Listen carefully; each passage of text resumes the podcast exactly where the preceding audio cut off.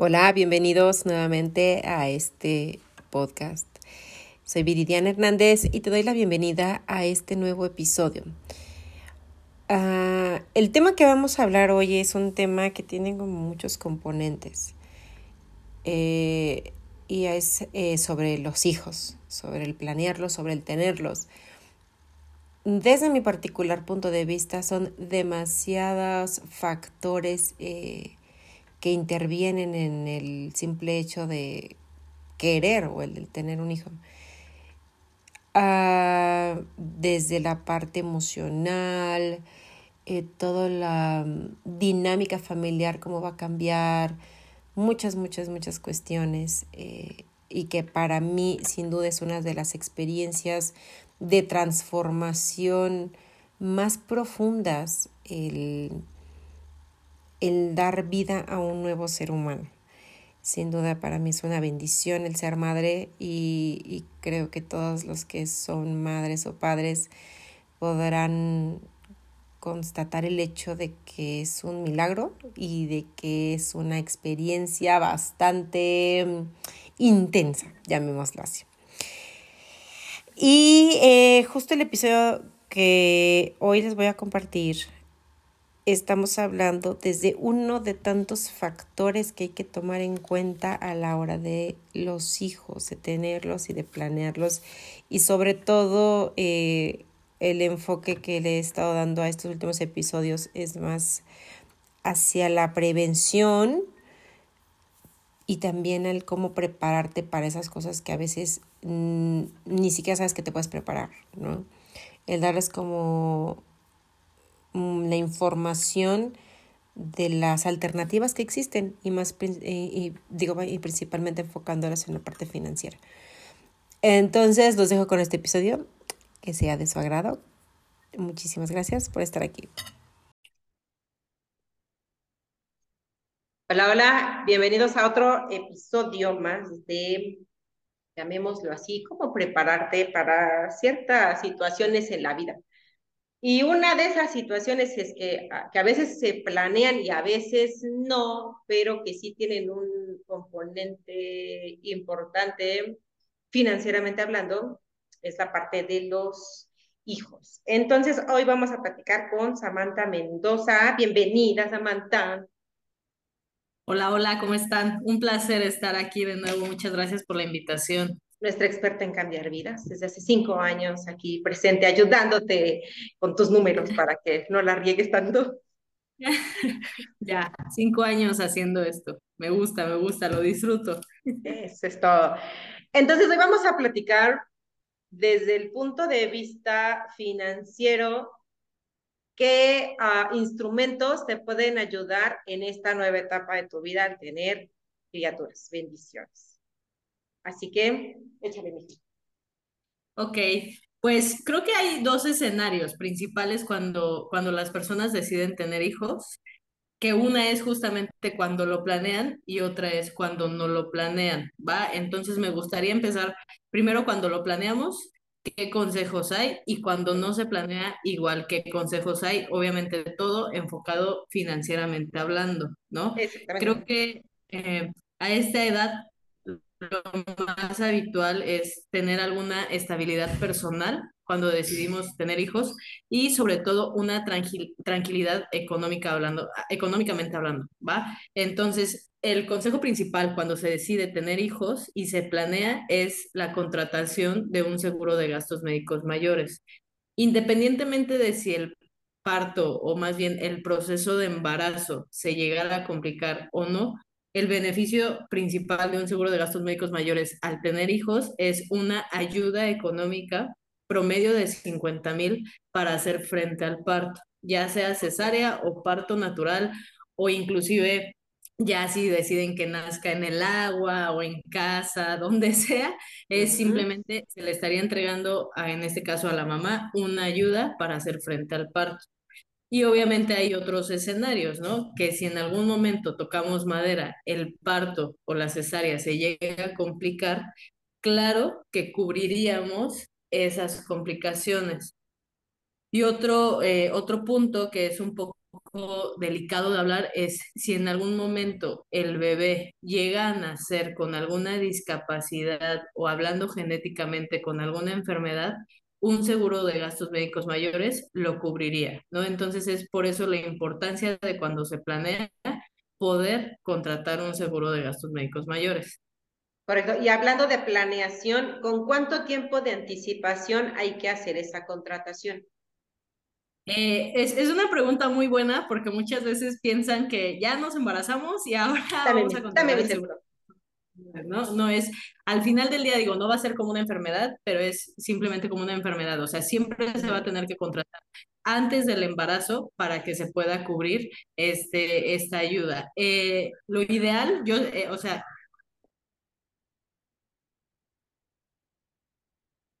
Exacto, o sea, sí hay que planearlo, eh, vaya, como todos los seguros, cuando ya esté el asunto, pues no puedes hacerlo. O sea, no, claro. no, es de que no, no, es de que chocaste tu carro y ya asegúralo, no, no, no, esto hay que hacerlo con anticipación. Entonces, Justamente. Uh -huh. La antigüedad es de 10 meses. 10 meses tiene que nacer, o sea, 10 meses tiene que tener la póliza para el nacimiento del bebé. Es decir, aquí con ejemplos lo pongo. Una vez que se contrata la póliza, al mes ya se pueden embarazar. ¿Por qué? Porque el bebé estaría, estaría naciendo prácticamente a los nueve meses. Yo recomiendo que sea hasta los tres meses de la contratación de la póliza. ¿Por qué?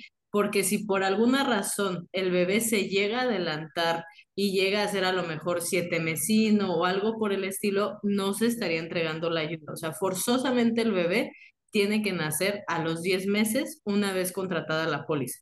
Si nace a los 9 meses, 29 días, no se entrega esta ayuda. Por eso es eh, esta recomendación, ¿no? A, a, lo mejor esperarse entre 3 y 4 meses para embarazarse y ahora sí se les estaría entregando esta ayuda.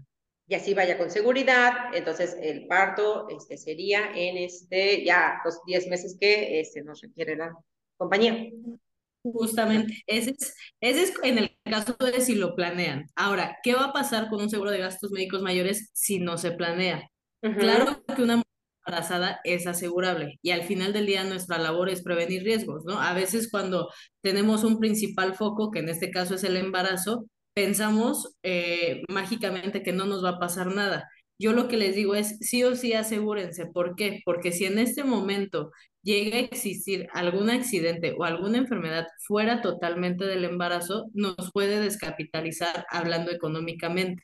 ¿No? Entonces lo ideal es, sí, claro que no se les va a cubrir el parto, pero si en todo este tiempo a la mamá le llega a pasar algo, algún otro accidente o alguna enfermedad, le vamos a cubrir, ¿no? Entonces, -huh. sí, es, es como la importancia de sí o sí tener seguro de gastos médicos mayores. La única diferencia es que la ayuda no se les estaría entregando. Y tampoco lo que dices, ¿no? O sea, las complicaciones que se puedan dar en el parto no estarán cubiertas por el seguro eh, en, en, caso de contratarlo ya embarazada o, o, o en, en, otro término. Y eh, como decías también, ¿no? O sea, si el bebé, Dios no quiera, tuviera alguna enfermedad o algo de nacimiento, tampoco se le cubriría. Justamente, todo lo derivado de esto, toda, toda complicación, cualquier mm. cosa, inclusive con el bebé, no se estaría cubriendo. Por eso es la importancia de la antigüedad. Entonces, por favor, pongan atención. Si ya planean hacer crecer la familia, primero asegúrense, por favor. Sí, y al final del día es, es, como yo lo veo, al final del día es como una inversión que van a hacer antes. ¿Por qué? Porque a lo mejor una anualidad, digo, parte mucho la edad de la mujer y sobre uh -huh. todo el estado también, ¿no? El estado donde radican, pero uh -huh. promedio entre 15 y 20 mil pesos al año, ¿no? Entonces, Ajá. al final del día se, se, les va a entregar una ayuda promedio de 50 mil, o sea, de todas maneras le van a ganar, ¿no? Le van a ganar como 30 mil pesos libres si lo llegan a ver como un gasto, que no va a ser un gasto porque va a ser una inversión. Entonces, sí, o sea, y aparte la, la, tranquilidad, ¿no? O sea, de, de, que pase lo que pase, estás protegida tú y la criatura. O sea, claro, porque muchas veces se enfocan mucho en, a lo mejor en lo que vale la anualidad y uh -huh. me gustaría un caso que me, me pasó en pandemia, justamente cuando, uh -huh. todavía había vacunas de COVID. Una uh -huh. clienta tenía programado la cesárea para el día viernes y el lunes se contagia de COVID. ¿no? Entonces era cuando todavía los bebés los tenían que dejar en incubadora para ver si no venía contagiado o venía con algo por el estilo. y la cuenta total de esa cesárea quedó en dos millones y medio, ¿no? Entonces, esta parte es la única complicación que yo he tenido de embarazo. No he tenido eclampsia, eclampsia ni nada de eso, pero con COVID sí fue. Entonces, es lo que yo les digo, ¿no? A lo mejor una anualidad de 15 mil no tiene comparación con dos millones y medio de cuenta hospitalaria, ¿no? Entonces, a veces se enfocan tanto en la anualidad que pierden de vista todos los millones de pesos y a lo mejor no me voy a la larga, o sea, no, no me voy a exagerar en más de un millón de pesos, pero pagar 100, 200 mil, 300 mil, 400 mil, obviamente nos va a descapitalizar en vez de pagar 15 mil pesos de anualidad. Correcto, exactamente. Entonces, este, ya pasamos eh, gastos médicos, las dos versiones, si previenes y te aseguras antes, y si no, ¿qué pasa? ¿Qué otro instrumento financiero este, sería útil en esta etapa? Otro instrumento que sería útil, bueno, aquí hablamos de esta parte de las parejas, ¿no? Eh, si las dos partes laboran, en este caso mamá y papá, obviamente yo siempre voy a recomendar que ambas partes cuenten con un seguro de vida y con un plan de ahorro, ¿no? Eh, en este caso, si a lo mejor el papá es el principal factor económico, pues el principal factor económico sí o sí tiene que tener un seguro de vida. ¿Por qué? Porque sí me tocó vivir un caso que en el proceso de embarazo falleció justamente eh, el papá, el esposo, ¿no? Entonces, sí de verdad es plantearnos esta situación de, ok, si yo, papá, llego a fallecer ahorita, o sea, aunque todavía no haya nacido mi hijo o ya haya nacido, qué sería de, de, su vida, ¿no? O sea, cómo les cambiaría económicamente hablando, ¿no? Entonces, sí o sí, ambas partes que adquieran un seguro de vida y principalmente el mayor factor económico, ya sea la mamá, ya sea el papá, pero obviamente siempre lo ideal van a ser las dos partes. Obviamente muchas veces me dicen, oye Sam, ¿y yo estando embarazada me puedo asegurar con un seguro de vida? Claro, porque al final del día es, es totalmente aparte, ¿no? Obviamente si se llega a fallecer, pues vamos a pagar, ¿no? Si llega a fallecer por algún accidente en ese momento del embarazo, vamos a pagar. Pero sí hago mucho hincapié en que a veces en el proceso de embarazo las mujeres dejan de trabajar, ¿no? Entonces, con mayor razón el papá sí o sí tiene que contar con un seguro de vida por si llega a faltar, obviamente no les falte nada tanto a su esposa como a su hijo. No, y también y hay la otra parte, ¿no? La cobertura de invalidez, ¿se llama? Ajá, cuando, Así es, sí, o sea, si el, si el papá pone no muere, no, no fallece, pero ya no puede trabajar, o sea, esa cobertura sí la considero bien importante porque ahora no solo son los gastos del bebé y de la mamá, sino también el papá que ya no va a poder generar ingresos. Claro, claro, y creo que todos conocemos a alguien, independientemente del tema del embarazo, que a lo mejor por algún accidente o por alguna enfermedad dejan de trabajar, ¿no? Por ejemplo, en Ciudad de México, no me acuerdo si fue el año pasado o el año antepasado, cuando se cayó el metro. Ok, ajá. Ok, creo que todas las personas que quedaron vivas de ese accidente tuvieron alguna invalidez, ¿no? Entonces sí es de verdad plantearnos esta parte, porque a veces cuando hablamos de la parte de los seguros de vida, hay mucha gente que me dice, no, pues sabes que yo soy soltero o yo soy soltera y no tengo hijos. Y al final del día les digo, pero sí tenemos un dependiente económico que somos nosotros mismos, ¿no? Entonces, obviamente, cuando tenemos dependientes económicos, es de sí o sí contar con un seguro de vida. ¿Por qué? Porque si en algún futuro llegamos a sufrir una invalidez que nos impida laborar, laborar, eh, laborar de forma normal, pues claro que nos va a repercutir a nosotros y a nuestros, eh, a nuestros Sí, y, esa, esa parte es muy importante y eh, digo, hay casos que se deben revisar como muy personalmente, pero al final ah, hay planes que obviamente traen, al tener esta cobertura, eh, lo que se hace es que también ya no se paga el plan, entonces no, no es como, oye, ok, ya no voy a poder trabajar, pero tengo que acabar de pagar mi plan de mi seguro de vida y aquí, allá y no, porque esa misma cobertura eh, nos ayuda a que ya no se tenga que pagar el plan, que te pague tu suma asegurada por la cual estés este, asegurado, vaya contratado, y eh, ya te libraste de, de, pagarla. Entonces, eh, pues creo que es una cobertura bien, bien importante que se le puede agregar al de vida. Muy, muy importante. Y obviamente, junto con esto, eh, es importante y me gustaría dar este anuncio que a través de un plan de ahorro o a través de un seguro de vida, la gente puede contar con un plan de ahorro y con un seguro de vida, ¿no? Entonces, entra también la parte de planeación en cuestión de gastos, ¿no? Porque a veces eh, la gente dice, no sé, vamos a embarazarnos, pero también es calcular que desde que se embaracen van a gastar en citas de ginecólogo, estudios, ultrasonidos, y una vez con la llegada del bebé es pañales, dieta, todo, todo, todo, todo. Entonces sí también entra esta parte de, y, y, esto es, eh, una vez en Facebook me salió una imagen que decía, no traigas a la vida a un bebé si eres pobre.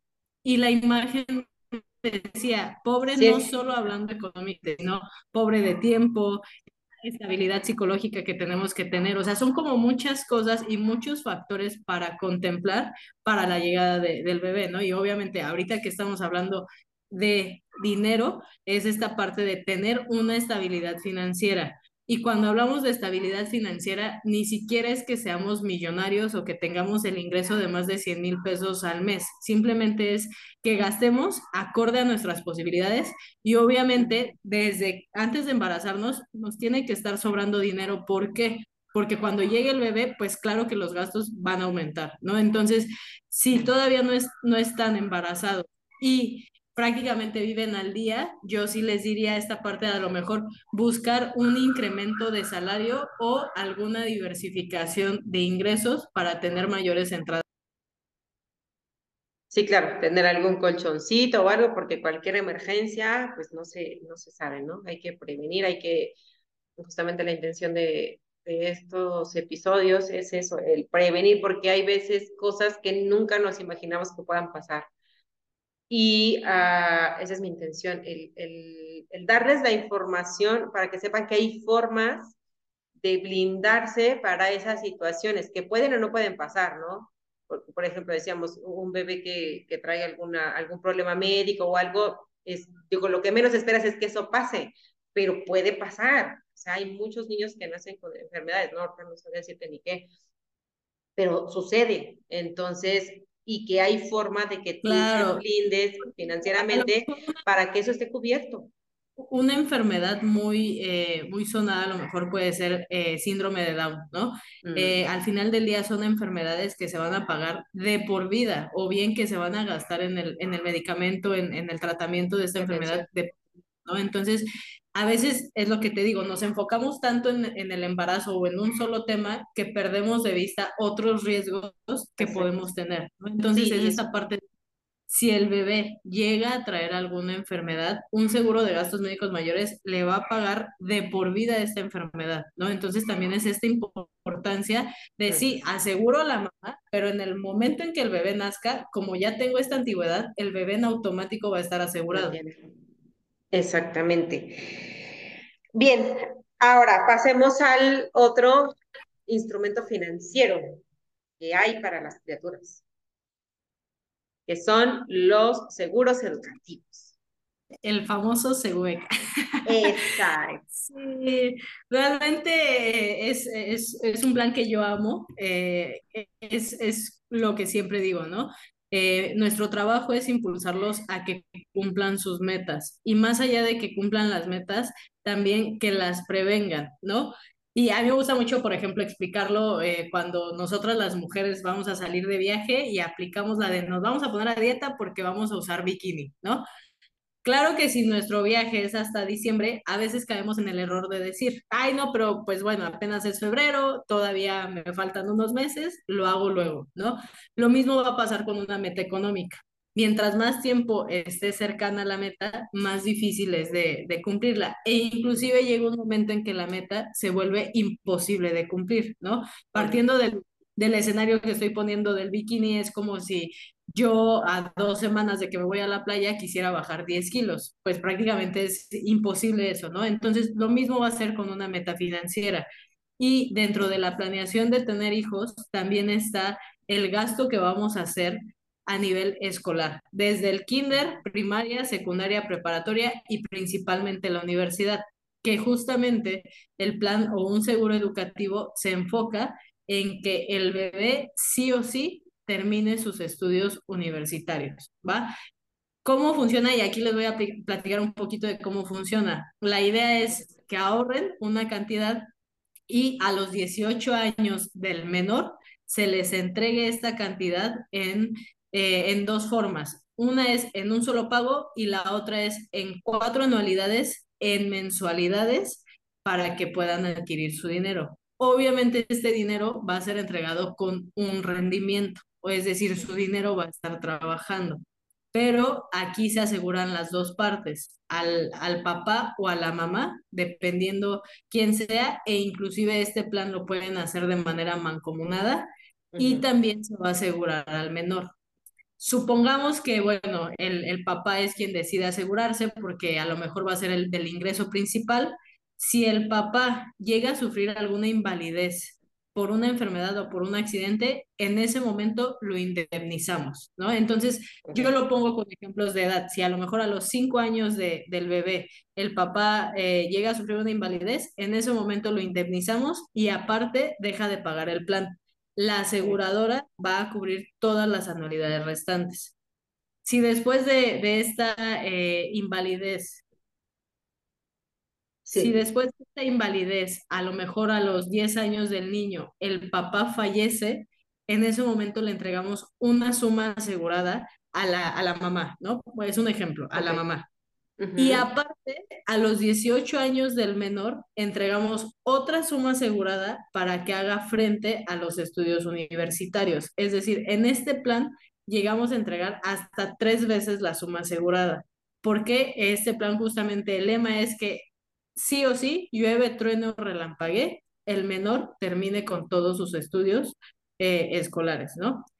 Y, y, bueno, me gusta mucho porque al final del día se hace un traje a la medida. Se calcula un poquito a qué universidad les gustaría a los papás que mandaran a sus hijos, se calcula un poquito, pero el plan se va a iniciar con un presupuesto para, para donde ellos se sientan cómodos, ¿no? Es decir, ya sea desde 1.500 al mes, 3.000, 4.000, 5.000, 10.000, esto sí va a ser dependiendo del cliente, se hace un traje a la medida y también en este plan se asegura el menor. Eh, creo que es un tema igual, así como lo mencioné en el gastos médicos mayores, muy difícil de platicarlo con los papás, pero también hay un riesgo, que es el fallecimiento del menor. Entonces, si por alguna razón el menor llega a fallecer, también se les estaría entregando una suma asegurada a los papás. Por eso es, eh, Segubeca es el único plan que asegura las dos partes, tanto a la parte mayor como a la parte menor. Correcto. Dime, dime. Sí, es lo que, es lo que iba a comentar. O sea, hay, en el mercado hay una gran diversidad de productos eh, enfocados en la parte educativa. Nosotros estamos hablando del Segubeca que eh, trabaja Seguros Monterrey. Eh, entonces, eh, digamos que va a haber características muy especiales que lo diferencian de otros del mercado. Y una de las cuales te iba a preguntar eso y comentar es el hecho de que, por ejemplo, el dinero te lo entregan, pero este, no te lo entregan condicionado a, este, a una universidad, a una carrera, etcétera. Justamente, tocaste un muy buen tema. Hay algunas otras aseguradoras que sí hacen la parte de, ok, te lo voy a dar, pero sí o sí tu hijo tiene que estudiar en el TEC, en la Ibero, en, en alguna otra escuela, ¿no? Aquí no. O sea, al final del día, si el menor de última hora decide no estudiar, eh, a lo mejor, no sé, ser modelo, estilista o algo donde no hay como tal una carrera universitaria, al final del día nosotros entregamos el dinero y ustedes deciden en qué gastarlo. Obviamente, el, la meta va a ser la universidad, pero si de última hora no estudia y a lo mejor decide emprender, eh, decide poner un negocio desde esa edad sin ningún problema. Exactamente. Y eh, otra cosa que te iba a preguntar, ¿a qué edad se puede contratar este plan?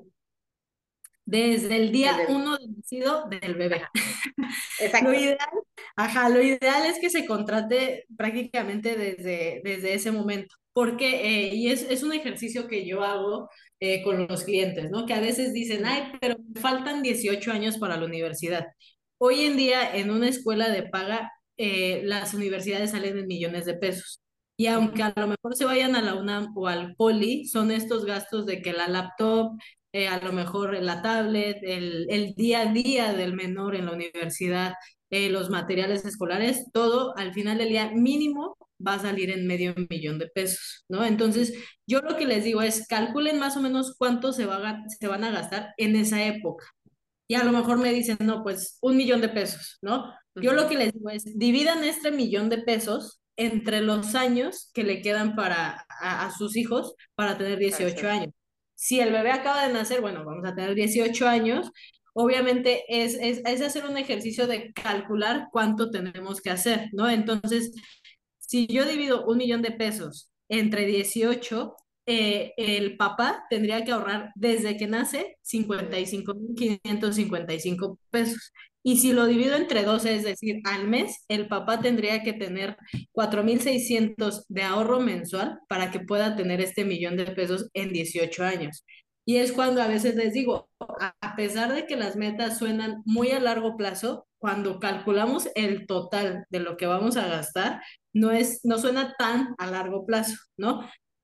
Y, por ejemplo, eh, eh, pasa mucho esta parte de, eh, a lo mejor cuando, cuando me dicen, oye, es que no sé si la mensualidad del Sebueca me vaya a descapitalizar. Yo les digo, imagínate, o sea, inícialo con el mínimo, a lo mejor 1.500, 2.000 pesos. Si estos 2.000 pesos ahorita te descapitalizan, imagínate a los 18 años de tu hijo que tengas que pagar sí o sí una mensualidad de mínimo 5 mil pesos y que ahí no vas a tener opción de, ay, ¿sabes que Este mes no me alcanzó, porque sí o sí la vas a tener que pagar. Y, también qué edad vas a tener tú.